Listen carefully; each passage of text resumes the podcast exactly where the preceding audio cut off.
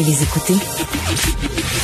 Le, commentaire de Félix Séguin, un journaliste d'enquête pas comme les autres. Alors, cher Félix, euh, alors suite aux euh, fusillades qui ont eu lieu euh, ces derniers jours, on constate que malheureusement, les groupes rivaux se menacent maintenant sur le web. Moi, j'ai été regarder ce qui se disait justement sur les réseaux sociaux et les couteaux volent bas. Hein?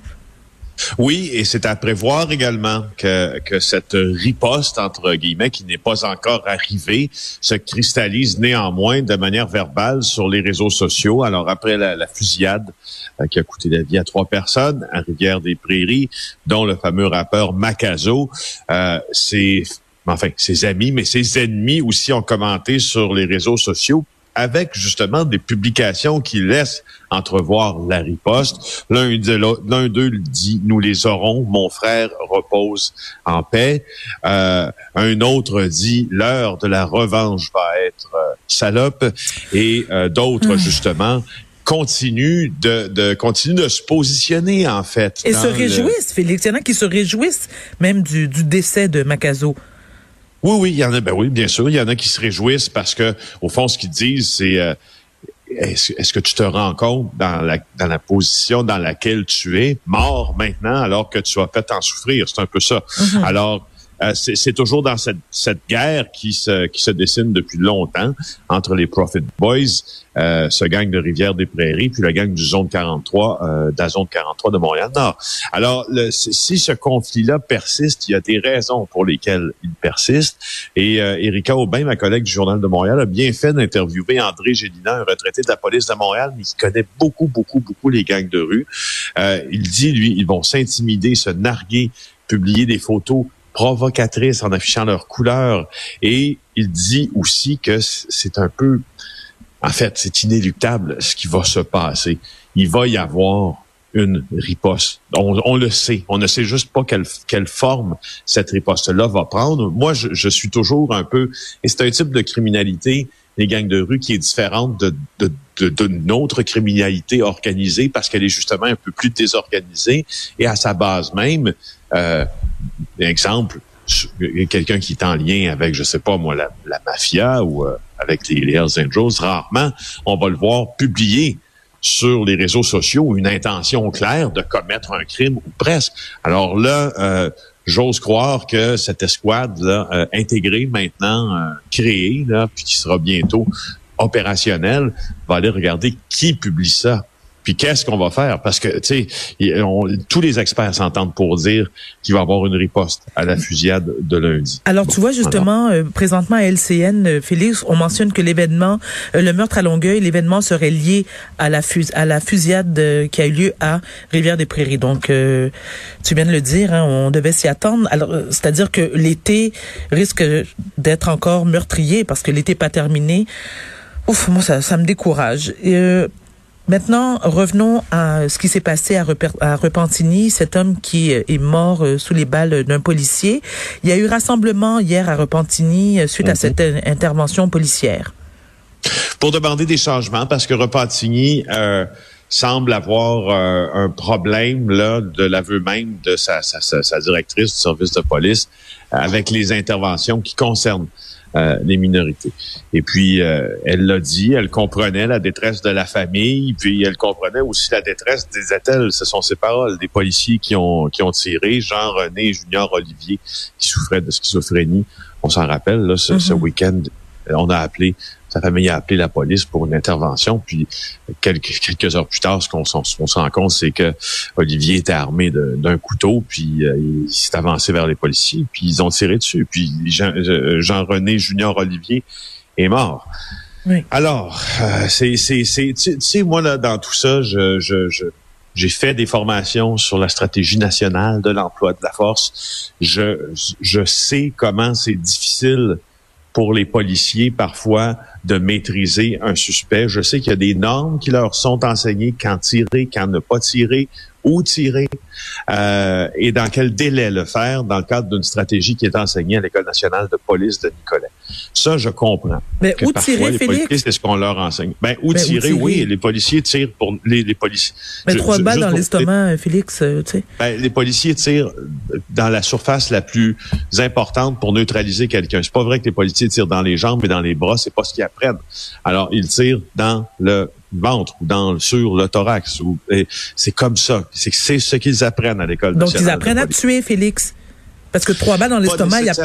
Ben oui, mais Félix, trois balles dans l'estomac, je veux dire, c'est plus que neutralisé. Il y a beaucoup, je veux dire, les, les probabilités que la, la cible meure sont à quoi? 300% ben, c'est bien plus élevé effectivement qu'avec les armes intermédiaires voilà. aussi. Donc, et puis quand c'est quand c'est l'arme à feu qui est qui est brandie, ben, on s'entend, là, c'est le cas de dernier recours. Tout ce que je veux dire, par exemple, c'est qu'on s'attend pas quand on appelle pour un proche en crise que la prochaine chose que l'on qu'on fait dans nous, c'est notre, notre, proche décédé. Exactement. Je comprends, je comprends, euh, euh, Tyron Olivier.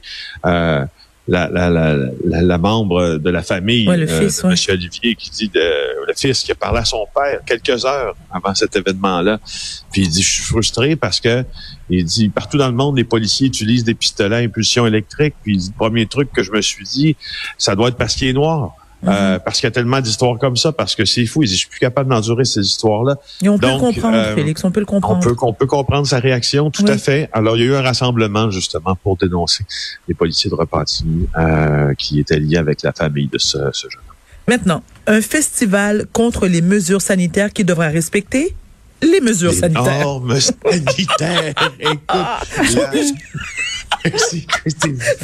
Permettez-moi de rigoler, mais je veux dire, quelle absurdité. Non, mais j'ai trouvé cette nouvelle. Je trouve que, tu sais, on est, on entre dans cette, on entre dans cette phase justement avec le, le passeport sanitaire euh, également, puis avec les mesures qui se resserrent autour de ceux qui ne se sont pas fait vacciner, on entre dans cette phase où les grands chevaliers là oui. de la liberté euh, se font dire que ben, finalement, si vous voulez rester sur le dos de votre monture, si l'étau va se resserrer autour de vous, pas autour du reste qui s'est fait vacciner. Alors, ce qui est un peu, euh, c'est c'est un peu ce qui est en train euh, d'arriver avec l'organisateur du festival des Gaulois, le festival des Gaulois qui était organisé ce week-end en Beauce pour dénoncer les normes Ah. sanitaires. Et là, ce que euh, le 6 de Chaudière-Appalaches a fait, d'ailleurs, le 6 de Chaudière-Appalaches, pour votre information, c'est euh, le 6 auquel était rattaché, avant qu'il devienne le grand chef de la vaccination, Daniel Paré, qui s'occupe de vacciner les Québécois. Alors, les gens de Daniel Paré euh, se sont adressés aux tribunaux, puis eux autres, ce qu'ils ont fait, c'est qu'ils ont tenté de convaincre euh, un juge d'ajouter, si on veut, un peu de un peu de mordant, puis d'acérer un peu plus les dents aux décrets qui sont déjà en place. Et là, ils ont dit que l'organisateur, le juge, a finalement dit que notre organisateur de ce festival des Gaulois, Kevin Bilodeau, va être visé par une ordonnance. C'est Hélène Carrier, la juge, qui a dit ça. Lui, il s'est pas présenté à l'audience, mais euh, ce, ce, ce- l'événement, puis l'entreprise propriétaire du terrain qui va accueillir l'événement, l'événement, c'est à Saint-Benoît-Labre, va aussi être visé par une ordonnance qui a été rendue par défaut parce que les autres sont pas là. Alors, ça va être quoi l'ordonnance? Ben, ça va être de absolument respecter toutes les mesures sanitaires qui sont en présence. Alors, le festival, pour contester les mesures sanitaires, vient de se faire dire de respecter les mesures sanitaires, sinon il va y avoir des conséquences. Ça ne s'invente pas. Je trouve que c'est la nouvelle la plus drôle de la semaine. Je trouve aussi que ça nous dit beaucoup sur ces chevaliers de la liberté qui finalement Les Gaulois. euh, bon, les, les Gaulois sont peut-être plus à dos de poney euh, qu'à dos des talons. Franchement, euh, ça va être curieux à voir. Mais Félix, euh, je comprends que c'est drôle parce que la, façon que tu le racontes, c'est particulièrement drôle, mais, mais en même temps, est-ce qu'il risque pas d'avoir des dérapages? Parce que la question, c'est que vont-ils le respecter? Et est-ce que la police va l'appliquer réellement? Ou est-ce que, ou est-ce que ça ne va pas dégénérer? Moi, c'est un peu ça mon inquiétude quand même. Il y a eu deux écoles de pensée, euh, d'ailleurs au cabinet du ministre euh, Christian Dubé, là, euh, au, pendant la pandémie. Il y a eu une école de pensée qui euh, qui voulait que l'on se préoccupe justement des anti-vaccins puis des anti-mesures sanitaires, voire même des conspirationnistes, etc., pour leur faire pour leur rentrer du, du plomb dans la tête pour qu'ils comprennent finalement que c'est utile et tout ça. Il y a, il y a la seconde école de pensée qui était de les laisser faire complètement, puis juste de les garder dans notre angle mort parce qu'on s'est dit ceux qui sont entêtés comme ça, ils ne comprendront jamais. Je t'affirme que c'est la deuxième école de pensée qui a remporté sur la première et que même la police parfois, justement, s'est rendue un peu à l'argument que tu es en train de me mentionner là. Est-ce que si on surveille, si on est trop coercitif dans nos actions contre les preux chevaliers de la liberté, va-t-on les marginaliser encore plus et va-t-on leur donner un autre souffle pour les entendre un peu plus, puis va-t-on en faire des martyrs? Alors, ces questions-là se sont posées. Puis, elles se posent encore dans le cas du rassemblement de Saint-Benoît-Labre. Est-ce qu'on veut faire une démonstration de force pour des gens qui comprennent absolument rien? La réponse est probablement non. Il y a effectivement un danger. Là, il y a 500 personnes qui sont attendues selon les, données qui ont été fournies au, euh, au tribunal. Alors, euh, ben voyons, voyons. Puis ce qui est intéressant avec notre, notre bon Kevin, euh, notre bon Gaulois, c'est que Kevin était l'un des organisateurs des autobus qui ont voyagé vers la Beauce de Montréal pour la ah. manifestation du 1er mai dernier. Qu'est-ce qui s'est passé dans les autobus qui ont voyagé de la Beauce vers Montréal? Une éclosion, de COVID-19. Alors, euh, c'est ça. Donc, la moins bonne, la meilleure, moins bonne idée de l'été est récompensée.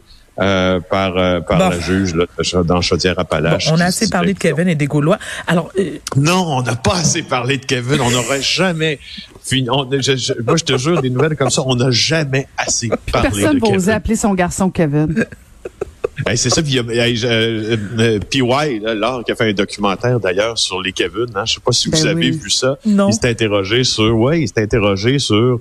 Il y, a, il y, a, des Kevin qui sont interviewés dans son documentaire parce que il a justement, il a justement pris à bras le corps la stigmatisation euh, que dont les Kevin, dont les Kevin sont victimes en raison de leur euh, prénom. Mais en tout cas, je vous dis juste que c'est une suggestion. Si vous allez voir ça, c'est quand même drôle. Félix, on reçoit dans environ une demi-heure le candidat à la mairie, M. Coder. Et là, ben oui, tu sais qu'il a reçu une contravention, hein? Pour, le cellulaire au volant. Bon, tu sais, on, va lui poser la question à savoir c'est quoi le montant, mais as-tu des informations à nous donner là-dessus? Au cas où il refuse de nous répondre, mais tu me connais, sais que je vais insister pour avoir des détails là-dessus. Moi, tout ce que j'aimerais euh, entendre de Denis Coderre, c'est la réponse à la question suivante. Est-ce que vous aviez un cellulaire au volant et étiez-vous en train de texter quand vous avez été ah. photographié il y a quelques mois? Et s'il ah. répond, ben non, mais je l'ai payé par, ben je, je, je veux juste dire que légalement, euh, la, le paiement d'une amende de laquelle on confirme la culpabilité constitue un aveu bien plus que tacite de la culpabilité du geste qui nous est imposé. Et voilà. Sinon, on conteste. Alors, c'est tout ce que je voulais dire. Il a reçu sa contravention, puis vous allez Peut-être qu'il voulait plus qu'on en parle, Félix. Peut-être qu'il voulait plus qu'on en parle. Il dit, je vais payer ça, puis je vais éteindre ça une fois pour toutes. Ben, ça, mais ça, je peux, moi, ça, je suis prêt à vivre avec cette, cette réponse-là parce que, tu sais, à un moment donné, il faut que tu, j'imagine que politiquement, il faut que tu passes à, une autre étape, là, que, que le ticket. c'est quoi la bonne nouvelle? Faut pas que tu dises que tu n'étais pas coupable, par exemple. J'ai une bonne nouvelle. Donc, plaidoyer de culpabilité, c'est le paiement de ton amende, oui. J'ai une très bonne nouvelle. Nous allons avoir la réponse d'ici une trentaine de minutes. Bon, ben, ben restez à l'écoute. Restez à l'écoute. Merci beaucoup, Félix. On se retrouve demain. Ça marche, puis souhaitons qu'on ait un autre euh, Gaulois, un autre Kevin, là, sur qui s'intéresse. Merci, c'était Félix, c'était Félix Seguin. On se retrouve demain.